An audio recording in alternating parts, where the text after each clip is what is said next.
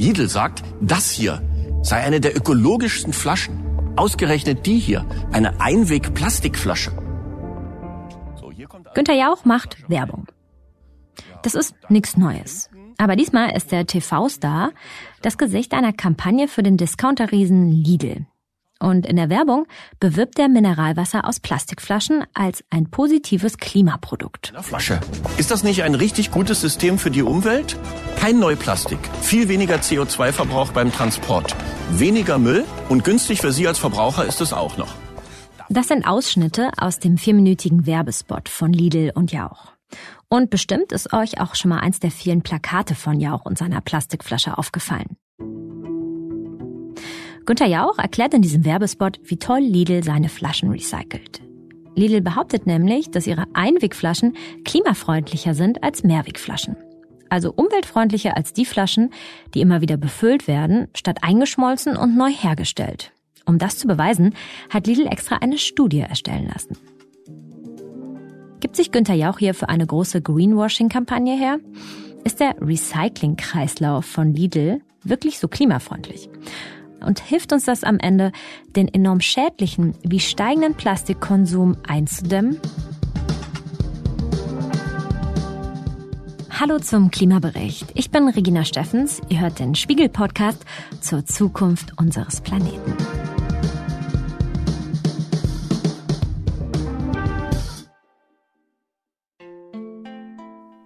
Ich glaube, es ist nicht neu für euch, dass man sehr viel Plastik und damit auch CO2 sparen kann, indem man Wasser einfach aus dem Hahn trinkt und nicht aus Flaschen. Würden nämlich alle Deutschen aufhören, Wasser aus Plastikflaschen zu konsumieren, dann könnte man damit so viel CO2 einsparen wie mit dem gesamten innerdeutschen Flugverkehr.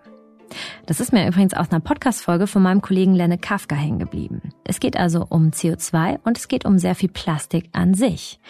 Lidl zum Beispiel verkauft nämlich drei Milliarden Liter Wasser und Softdrinks aus den Lidl Eigenmarken pro Jahr.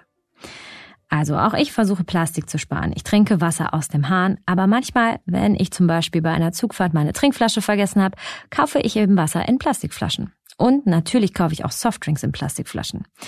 Es ist ziemlich schwer, von Plastik wegzukommen. Das sagt meine heutige Interviewpartnerin Jacqueline Göbel.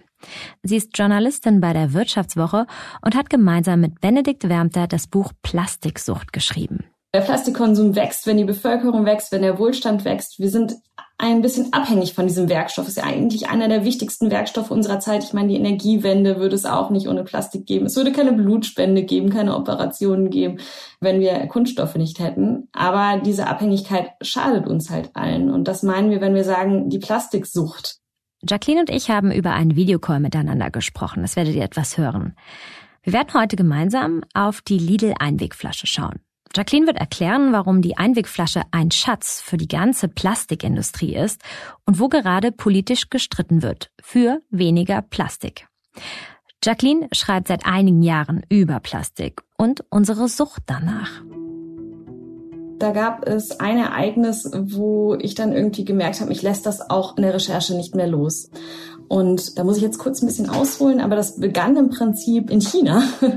Also jahrelang haben quasi die europäischen Staaten äh, sehr viel Plastikmüll nach China und nach Asien exportiert, um es dort zu recyceln zu lassen, weil das dort halt eben günstiger war und praktischer war. Und dann hat China 2018 gesagt, wir wollen das nicht mehr, wir wollen diese Abfälle nicht mehr annehmen, die belasten unsere Umwelt und wir brauchen das auch nicht und hat die Grenzen dicht gemacht. Und zwar wirklich sehr überraschend für die Branche von heute auf morgen mehr oder weniger. Und dann mussten neue Wege gefunden werden, neue Staaten gefunden werden, wo dieser Plastikmüll denn nun eben exportiert werden kann und recycelt werden kann. Und ich war damals in Malaysia, was dann sehr schnell an die Spitze der Liste äh, schoss, in denen das meiste Plastik exportiert wird. Und ich bin dann in Malaysia auf Recherche gewesen und stand irgendwann vor einer riesigen Deponie, wirklich mehrere Meter hoch, zwei, drei Fußballfelder lang. Und mitten in der eigentlich wahnsinnig schönen Landschaft, direkt daneben war eine Palmenplantage, ein bisschen weiter war eine Schrimpfarm und da lag einfach nur jede Menge Müll aus Europa. Und zwar definitiv nicht recycelt, sondern er ist abgeladen worden. Und dann bin ich über diese Mülldeponie gestampft und da liegt irgendwie ja eine Tüte mit schwäbischen Maultaschen aufgerissen. Und du denkst dir so, was macht das hier? Das wird definitiv in Malaysia nicht verkauft. Und Ich hatte auch Folien gefunden, die frisch aus der Verpackungsfabrik kamen, in denen nicht mal jemals Lebensmittel eingepackt worden sind. Da waren aber die Logos von großen deutschen Marken und von großen deutschen Supermärkten drauf. Und da dachte ich, ach super, weil die müssen ja wissen, wer hat diese Folien produziert. Und dann hätte man ja daran nachvollziehen können, wer hat denn diese Folien für diese Firmen entsorgt? Und dann hätte man doch wissen müssen, wie sind sie denn ins Ausland gekommen und wie sind sie denn illegal abgeladen worden? Also man hätte ja eine Möglichkeit gehabt, um die Lieferkette nachzuvollziehen. Mhm. Und dann habe ich die Proben an die Unternehmen geschickt. Die haben die dann auch im Labor untersucht und so. Und mir wurden auch die Namen genannt von den Verpackungsunternehmen. Und ich war mit den Verpackungsunternehmen in Kontakt. Und auf einmal kam aber von allen, nein, das ist nicht unsere Folie. Das ist nicht unsere Folie. Und wenn ich mit anderen Unternehmen gesprochen habe, dann haben die mir gesagt, ja, aber das, was sie da auf der Deponie gesehen haben, das können unmöglich Abfälle aus dem gelben Sack gewesen sein. Ich so, ja, woher sollen denn die Maultaschen sonst kommen? Also beim besten Willen. Und da hatte ich aber das Gefühl, dass die Industrie wahnsinnig blockt und die Probleme, auch wenn man sie ihnen direkt präsentiert, ja nur so einen begrenzten Aufklärungswillen gezeigt hat. Und das hat mich als Journalistin frustriert und in den Jahren danach tauchten halt nicht zwingend weniger Probleme auf, sondern eher noch mehr. Und ähm, ja, deshalb habe ich da immer weiter recherchiert. Vor allen Dingen in einer Phase wie jetzt, wo quasi politisch extrem gestritten wird darum, wie sieht der Ausweg aus dieser Plastikkrise aus. Eine Idee, kein Plastik herstellen, sondern Plastik recyceln. Das ist auch das Versprechen von Lidl mit seiner Einwegflasche. In dem Werbespot durchläuft Günther Jauch den Recyclingprozess der Lidl-Flasche. So, hier kommt also die leere Pfandflasche rein. Ja, und dann kommt hinten die neue 100% recycelte Flasche raus. Ganz so einfach geht's natürlich nicht. Aber schauen wir doch mal hinter die Kulissen. Ich habe für Sie das ganze System dahinter mal anschaulich gemacht. Der Kreislauf, der geht so. Die Einwegflaschen werden im Discounter klein gepresst. Ihr kennt vielleicht das Geräusch aus dem Pfandautomaten. Dann werden sie weiter transportiert zum Recyclingwerk. Dort werden sie geschreddert und eingeschmolzen. Dann wird aus einer Masse eine Art kleines Plastikstäbchen geformt.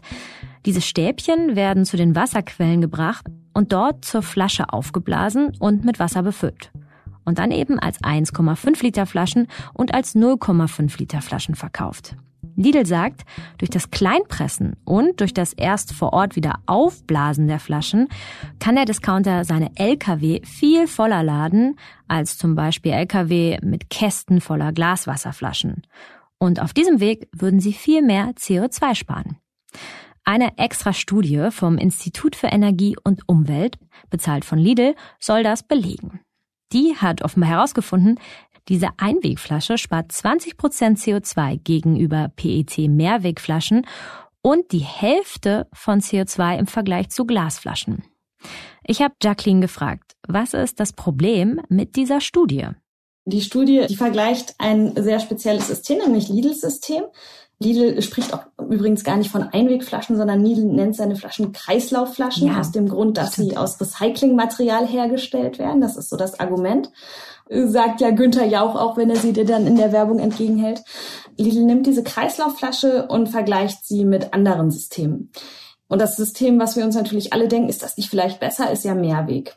Das Problem an dieser Studie ist jetzt folgendes. Es gibt keine guten Daten dazu, wie ökologisch Mehrwegflaschen sind. Die letzten Daten, die wirklich unabhängig erhoben worden sind, sind von 2008.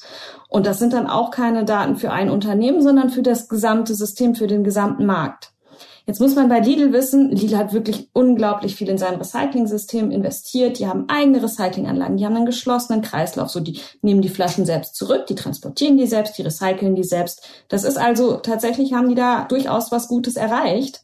Aber der Vergleich ist dann halt teilweise kritisch, weil es gibt ja auch durchaus Unternehmen, die Mehrweg genauso versuchen, äh, super umzusetzen. Und das wird in der Studie so nicht abgebildet. Und was man auch sagen muss, die Studie selbst zeigt dann auch, ja, die große Flasche, die kann vielleicht mithalten mit diesen Branchendaten Mehrweg. Die kleine Flasche, du hast ja gerade gesagt, ne, die verkauft auch 0,5, leider nicht. Also die schneidet durchaus sehr viel schlechter ab. Die Deutsche Umwelthilfe hat Lidl Greenwashing vorgeworfen. Und du hast ein Interview geführt auch mit Wolf Tiedemann, der ist der Vorstand der Lidl Stiftung. Und er hat versucht, sich gegen diese Greenwashing-Vorwürfe zu wehren. Was hat er dir gesagt? Er erklärt natürlich, dass es halt nun mal bessere Daten zu Mehrweg aktuell nicht gibt und was Lidl gemacht hat, was bisher halt eben nicht passiert ist, ist eben Daten zu präsentieren, auch für das eigene System, also Transparenz herzustellen. Und Lidl sagt, wir wollen mit dieser Kampagne gar nicht unbedingt für die Flasche werben, sondern wir wollen überhaupt erstmal eine Diskussion erreichen, dass wir eben überhaupt mal in einen Austausch darüber kommen, was denn jetzt die beste Lösung ist. Das ist zumindest erstmal so die Argumentation. Nimmst du ihm das ab? Ich muss sagen, dass ich auch in dem Interview selber das Gefühl hatte, dass Lidl dann doch nicht alle Fragen beantworten will. Ein Streitpunkt zum Beispiel ist die Frage, bei jedem Recyclingprozess geht Material verloren. Das ist auch bei Glas so. Ich muss manchmal neues Glas hinzufügen, damit das einfach die Stabilität, die Qualität erreicht. Und das ist auch bei Plastik so. Und die Frage ist, wie viel Material geht da verloren? Weil das Material kann zum Beispiel auch als Mikroplastik verloren gehen. Dann haben wir wieder eine Umweltbelastung. Und jetzt habe ich Lidl dreimal gefragt, wie hoch denn der Materialverlust ist. Und man wollte mir keine Zahlen nennen. Und das finde ich schade, weil dann ist da eben der Transparenzwillen teilweise doch nicht da. Aber den anderen Punkt finde ich halt, wo man wirklich dann auch drüber streiten muss und wo ja auch die Politik drüber streitet. Lidl bietet halt nur Recyclingflaschen an, nur diese Einwegflaschen an und keine einzige Mehrwegflasche. Und wenn doch die Studie sagt, dass Mehrweg teilweise vergleichbar ist, dann müsste man doch eigentlich sagen, gut, dann versuchen wir das jetzt auch in unser System einzubeziehen. Und das passiert halt eben nicht sondern wenn ich frage, Lidl, wann kommt denn die erste Mehrwertflasche, ist die Antwort halt, naja, wir wollen eine gute Diskussion erreichen. Und auch die Antwort, dass die Umstellung auf ein Mehrwegsystem sehr, sehr teuer wäre und das dann im Endeffekt natürlich auf die Kundinnen und Kunden umgelegt würde. Ich frage mich aber trotzdem, Mehrweg versus Einweg. Was ist denn jetzt die klimafreundlichere Variante? Also wie gesagt, es gibt keine unabhängige Studie, die jetzt aus diesem Jahrzehnt ist. Ich muss das nochmal betonen. Allerdings, das Umweltbundesamt ist da dran. Es gibt ein großes Forschungsvorhaben und vor dem Hintergrund finde ich das auch ein bisschen interessant, dass jetzt gerade die äh, Industrie so viele eigene Studien präsentiert, weil es halt eben dieses Forschungsvorhaben gibt. Und klar, die Einwegflaschen haben auch ihre Vorteile. Die sind leichter, die sind platzsparender im Transport als die Mehrwegflaschen. Aber normalerweise ist es so, Experten sagen, all diese Nach Teile, also dass die anderen Plastikflaschen oder die Glasflaschen schwerer sind, die gleichen sich halt irgendwann aus, je öfter diese Flasche wieder befüllt wird und wieder befüllt wird. Und das ist bei ähm, Plastik-Mehrwegflaschen werden bis zu 25 Mal wieder befüllt. Das heißt, die machen diesen Kreislauf 25 Mal. Bei Glasflaschen sind es sogar 50 Mal. Und die meisten Experten sagen, okay, wenn wir jetzt nicht mega weite Transportstrecken haben, sondern regionale Mehrwegsysteme haben, dann ist das auf jeden Fall die bessere Lösung. Mhm. Eigentlich stehen auch alle Zeichen eher auf Mehrweg. Also es gibt so eine Quote von 70 Prozent, die eigentlich empfohlen ist bisher noch dass 70 Prozent der Getränke in Mehrwegflaschen verkauft werden sollen und das Umweltbundesministerium überlegt, das jetzt zur Pflicht zu machen. Und auch die EU will diese Quote übernehmen. Was gibt's denn noch für Tücken eigentlich in diesem Mehrwegsystem? Also vielleicht nochmal kurz zur Quote. Genau diese Zielquote in Deutschland gibt es schon sehr lange. Die gilt für die gesamte Branche und die ist leider nicht mit Sanktionen belegt oder ähnliches. Also die meisten, also Discounter wie Lidl oder Aldi haben null Mehrwegflaschen, andere kommen vielleicht so auf 40 Prozent, aber die einzige Branche, die die Mehrwegquote erreicht, ist interessanterweise die Bierbranche. Also die Brauereien sind die einzigen, die tatsächlich so viele Mehrwegflaschen nutzen. Die EU versucht eine eigene Quote einzuführen, die wird aber wahrscheinlich niedriger liegen. Aber es gibt diese Überlegung eben, wie schaffen wir es, die Industrie zu Mehrweg zu bewegen, weil tatsächlich auch in Deutschland in den vergangenen 20 Jahren ist die Mehrwegquote eher eingebrochen, nicht gestiegen, sondern wirklich diese Plastikflaschen haben den Markt für sich erobert. Das ist ganz eindeutig so. Ich möchte aber mit dir auch noch drüber sprechen. Du hast gesagt, die Einwegflasche hat den Markt erobert. Und das auch nicht umsonst, denn du umschreibst sie in eurem Buch als ein Recycling-Schatz. Warum ist sie ein Recycling-Schatz? Wenn man sich jetzt diese Plastikflasche anguckt, dann hat sie ja mehrere Eigenschaften. Erstens, sie ist durchsichtig. Jetzt muss man beim Recycling wissen, es gibt kein Wundermittel, das Farben verschwinden lässt. Das heißt, wenn ich ein dunkles Plastikstück in eine Recyclinganlage reinschmeiße, dann ähm, wird es nicht hell wieder rauskommen. Ähm, diese Flasche ist aber durchsichtig, das heißt, aus der kann ich jede andere Farbe machen. Das ist toll. Sie ist außerdem relativ flexibel. Sie bricht jetzt nicht oder reißt nicht. Und das ist auch ein Vorteil einfach mechanisch in der Verarbeitung. Und der nächste Vorteil, den diese Flasche hat, ist tatsächlich der Kunststoff, aus dem sie ist. Das hat man auch schon mal gehört. Der Kunststoff heißt PET. Und PET, muss man wissen, ist zum Beispiel auch etwas, woraus man Polyester machen kann. Also diese Fäden, aus denen wiederum Textilien und vor allen Dingen viele Fast-Fashion-Kleidungsstücke sind. Und das heißt, ja, man hat es ja auch schon mal vielleicht in der Hand gehabt, aus so einer Flasche kann man auch ein T-Shirt machen, äh, kann man wieder eine neue Flasche machen, kann man auch eine Lebensmittelverpackung machen, denn im Gegensatz zu vielen anderen Kunststoffen ist PET jetzt nicht so, dass sich Schadstoffe da mega schnell anreichern können. Das ist ein Nachteil, den andere Kunststoffe haben können. Und natürlich, sie werden auch getrennt gesammelt, also im Pfandautomaten. Die sind schon vorsortiert, ja. Und den Deckel kann man ganz einfach abmachen. Mhm. Aber der kann auch dranbleiben, ist meistens noch besser. Ja, aber wenn ich den Plastikmüll aus dem gelben Sack nehme, dann ist da natürlich alles drin. Dann weiß ich nicht, ob in der, in der Flasche vorher äh, Weichspüler drin war, Reinigungsmittel oder eben Getränke. Und ich weiß auch nicht, ob der vielleicht in einem gleichen Sack war, wo irgendwie Silikon oder Farben drin waren oder irgendwas anderes, was für den Menschen eher nicht so bekömmlich ist.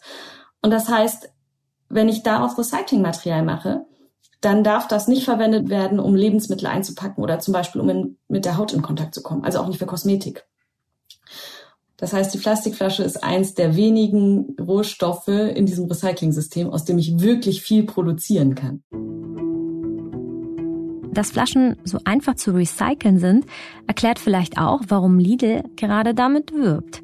Denn eine Maultaschenpackung ist natürlich viel schwieriger wieder zu verwerten. Plastik dazu kaufen für seine Wasserflaschen, das muss tatsächlich auch Lidl. Obwohl zwar über 95 Prozent der Flaschen in den Pfandautomaten zurückgegeben werden, geht auch Material in der Produktion verloren. Wie viel verrät Lidl nicht. Und, nochmal kurze Zusammenfassung, es gibt keine aktuellen Vergleichsdaten von Mehrwegflaschen und die Studie untersucht nur die großen 1,5 Liter Flaschen. Die Wasserflaschen von Lidl, die sind ja blau und grün gefärbt. Und das nicht ohne Grund, sagt Jacqueline.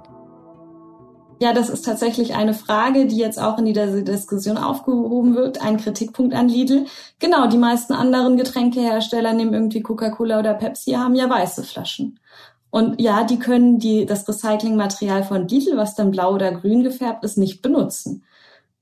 Das heißt, Lidl hat da einen großen Vorteil, weil Lidl kann durchaus durchsichtiges Material einkaufen, ein bisschen Farbe zugeben und dann hat das halt wieder den typischen Saskia-Farbton, dieses Grün. Aber umgekehrt funktioniert's nicht. Und das ist eine Möglichkeit, vielleicht sich Material zu sichern. Mhm. Material zu sichern, das klingt schon so, als gäbe es einen Kampf um diesen tollen PET-Rohstoff. Der Kampf äh, ist im vollen Gange. Ähm, genau, ich habe ja gerade schon gesagt, man kann auch äh, Polyester draus machen, also auch Kleidung draus machen. Ähm, das heißt, wenn ihr bei H&M oder bei Primark guckt, da ist wahnsinnig viel auch aus Recyclingmaterial und wird dann halt eben als grün verkauft. Die Industrie findet das äh, tatsächlich sehr, sehr schlecht, also die Getränkeindustrie, weil es heißt natürlich, jedes, jede Flasche, die zu dem T-Shirt oder zur Outdoor-Hose wird oder zum Autositz wird, aus der kann man natürlich keine neue Flasche mehr machen, sondern die Flasche kann nur wieder recycelt werden, wenn sie halt eben eine Flasche bleibt. Und das andere Problem, was da existiert, irgendwie die Plastikflasche für das Getränk, die darf natürlich irgendwie maximal ein paar Cent kosten. Aber äh, äh, wer jetzt irgendwie einen, einen Bezug für einen Autositz produzieren will, hat natürlich mehr Geld zur Verfügung, um dieses Recyclingmaterial einzukaufen. Und ähm, jetzt gibt es einen großen Streit darum, weil tatsächlich dieses Recyclingmaterial, das ist auch ein großes Thema in der Plastikkrise. Es ist mehr als, also teilweise doppelt so teuer wie der gleiche Kunststoff, der eben aus fossilen Rohstoffen, aus Öl hergestellt wird. Also wieso soll ich dann eben das Recyclingmaterial kaufen, wenn ich doch das Original so viel günstiger haben kann und quasi weniger Aufwand betreiben muss? Man merkt jetzt schon, dass da schon Druck da ist. Äh, einerseits von den Verbrauchern und Verbraucherinnen, andererseits aus der Politik. Aber die Preise will natürlich niemand bezahlen. Und deshalb gibt es jetzt einen Streit darum, ob nicht die Getränkehersteller das erste Recht haben müssten, alle diese Flaschen und das Recyclingmaterial daraus zu kaufen. Und erst wenn der Bedarf der Getränkeindustrie gedeckt ist, ob dann nicht erst quasi Modekonzerne oder die anderen eben die auf dieses Recyclingmaterial zugreifen dürften. Das sind so Forderungen, die kommen von den Mineralwasserherstellern, ja, die kommt auch von Coca-Cola ähm, die nennen das Erstzugriffsrecht. So, wir wollen das zuerst kaufen dürfen und dadurch würde vielleicht natürlich sich auch der Preis bewegen. Das ist bestimmt auch ein Grund, warum das so diskutiert wird. Mhm. Wir wissen, dass es immer mehr Plastik eigentlich auf der Welt gibt. Die Herstellung von Plastik, die steigt, glaube ich, jährlich um ein Prozent. Im ganzen Kontext sozusagen auf der Welt ist das sehr, sehr, sehr viel. Ähm, und Plastik wird aus Erdöl hergestellt. Das ist auch sehr, sehr klimaschädlich, aber man könnte auch einfach noch mehr PET produzieren. Genau, wir haben ja eingangs kurz über den Abfall auf dem Müllberg gesprochen und viele Menschen haben ja, wenn sie über Plastik nachdenken, vor allen Dingen erstmal diese Bilder im Kopf und denken, ja, der Plastikmüll ist schlecht, aber Plastik an sich ist doch gar nicht so verkehrt. Ich sehe das ein bisschen kritisch, denn 90 Prozent der klimaschädlichen Emissionen, die durch Plastik entstehen, entstehen schon bei der Produktion, also schon in diesem ersten Schritt. Du hast gerade gesagt, genau, Plastik ist aus fossilen Rohstoffen, ähm, aus Erdöl oder aus Erdgas. Und das ist tatsächlich der komplett identische Prozess, ähm, ob ich jetzt Treibstoff produziere oder eben Plastik. Die ersten Schritte sind die gleichen. Das Öl muss gefördert werden, es muss zur Raffinerie gebracht werden. In dieser Raffinerie, also es wird gefiltert, dann werden verschiedene Bestandteile aus diesem Öl herausgeholt und man ähm, nimmt halt die, zum Beispiel die schweren Bestandteile sind eher für Treibstoff geeignet, die leichteren Bestandteile sind dann zum Beispiel eher für die Petrochemie geeignet und aus denen wird zum Beispiel dann eben auch Plastik produziert. Und wenn wir jetzt sagen, wir machen immer so weiter, dann laufen wir auf eine Situation zu, in der wir ehrlich gesagt damit nicht mehr leben können. Also der Plastikkonsum heute schon hat die planetaren Grenzen erreicht, also quasi diese Grenzen, wo wir sagen, eigentlich frisst das die Ressourcen unseres Planetens auf. Ähm, die OECD hat das berechnet. Die sagt, wenn wir so weitermachen wie bisher, dann verdreifacht sich der Plastikkonsum bis 2060 und die klimaschädlichen Emissionen würden sich verdoppeln. Und das ist eigentlich keine Situation, mit der wir leben können. Das klingt schrecklich, verdreifachen. Oh Gott. Ähm, es passiert aber auch etwas politisch, was uns vielleicht ein bisschen Hoffnung geben kann. Also die Vereinten Nationen haben sich im März darauf geeinigt, Plastik zu reduzieren. Es soll auch tatsächlich ein Vertrag verabschiedet werden. Auch in Brüssel wird verhandelt. Was gibt dir da gerade Hoffnung, um noch höhere Plastikproduktion auch zu vermeiden? Also wirklich das riesengroße Problem wird eben diese Zusammenhängigkeit zu durchbrechen zwischen irgendwie die Bevölkerung wächst, wir werden alle ein bisschen reicher und wir wollen alle auch ein bisschen reicher werden und äh, natürlich haben auch andere äh, Menschen in der Welt wollen vielleicht mehr konsumieren, wollen einen ähnlichen Lebensstandard haben und das bedeutet bisher immer mehr Plastikproduktion und Plastikmüll und das muss man irgendwie durchbrechen. Und genau die EU versucht da sehr viel. Die spricht ja auch eben über diese Mehrwegquote, die wir eben haben, was halt bedeuten würde, dass man wenigstens den, die Kunststoffe versuchen würde, länger in der Nutzung zu halten, bevor sie eben ähm, ja wieder zu Müll werden oder zu, wieder recycelt werden können. Was mir aber mit am meisten Hoffnung gibt, sind die internationalen Verhandlungen um ein Plastikabkommen, den UN Treaty on äh, Plastics Pollution. Ähm, da finden jetzt Ende Mai findet die nächste Verhandlungsrunde in Paris statt und dort treffen sich halt eben die Staaten aus der ganzen Welt und ähm, ja, diskutieren darüber. Und dieses Abkommen soll ganz explizit die gesamte Lieferkette des Plastiks umfassen, nicht nur den Plastikmüll, sondern man möchte sich auch die ersten Schritte in dieser Produktionskette angucken. Und das heißt auch, man spricht auch darüber, ob es eine Grenze geben muss, eine Grenze für die Plastikproduktion oder ein Ziel, um die Plastikproduktion herunterzufahren. Und ja, das würde natürlich äh, unsere bisherige Konsumwelt vielleicht auf den Kopf stellen. Aber irgendwie muss man ja über neue Maßnahmen nachdenken, wenn die alten bisher nicht funktioniert haben. Wenn wir die Konsumwelt ansprechen, dann geht es natürlich auch um die Konsumenten, also um uns. Ich merke selbst im Alltag, dass es schwierig ist, Plastik zu vermeiden. Allein beim Einkauf, es gibt Lebensmittel, die sind einfach nur in Plastik verkauft. Ich glaube, ich denke jetzt äh, bei dir an die Chipstüte. Das hast du mir im Vorgespräch erzählt, dass wenn man Chips kaufen will, es die eigentlich nur in Plastiktüten gibt. Hast du noch Tipps, wie man selbst im Alltag Plastik sparen kann? Und nicht nur auf Einweg- und Mehrwegflaschen zu verzichten und Wasser aus dem Hahn zu trinken. Ja, die Chipstüte, da habe ich mich sehr ertappt gefühlt. Die lag auch auf dem Müllberg in, äh, in Malaysia und das war nun mal meine Lieblingssorte und ich weiß, dass ich die kaufe und dass ich die wieder kaufen werde. Das ist, ähm, genau, das ist so ein bisschen die Frage. Ja, also wie kann man Plastik sparen, ist natürlich tatsächlich die erste Maßnahme ist vermeiden, vermeiden, vermeiden. Mich fragen, brauche ich das jetzt wirklich? Brauche ich das jetzt und hier? Ähm, wenn es jetzt um Nahrungsmittel oder um, um Getränke geht, klar, dann kann man irgendwie versuchen, selbst ähm, äh, seine eigene Tupperdose mitzunehmen und halt möglichst äh, versuchen, diese Verpackungen zu sparen. Aber es geht ja auch zum Beispiel um Kleidung. Man kann sich auch fragen, brauche ich dieses Kleidungsstück wirklich? Weil wie gesagt, wenn es mit aus Polyester ist oder wenn es aus anderen äh, Kunstfasern ist, dann sind das auch Kunststoffe, die lösen auch Probleme aus. Und da muss man eigentlich manchmal einfach wirklich drüber nachdenken oder man muss es halt eben versuchen zu ersetzen. Ja, und beim Beispiel Getränkeflaschen, ob jetzt äh, Einweg oder Mehrweg ist, äh, die Verbraucherzentrale zum Beispiel würde empfehlen, trink doch aus dem Wasserhahn. Oder, naja, Günther Jauch von Lidl würde den Tipp geben. Überlegen Sie beim nächsten Mal doch einfach, welche Flasche Sie kaufen. Denn der Unterschied liegt wie immer im Detail.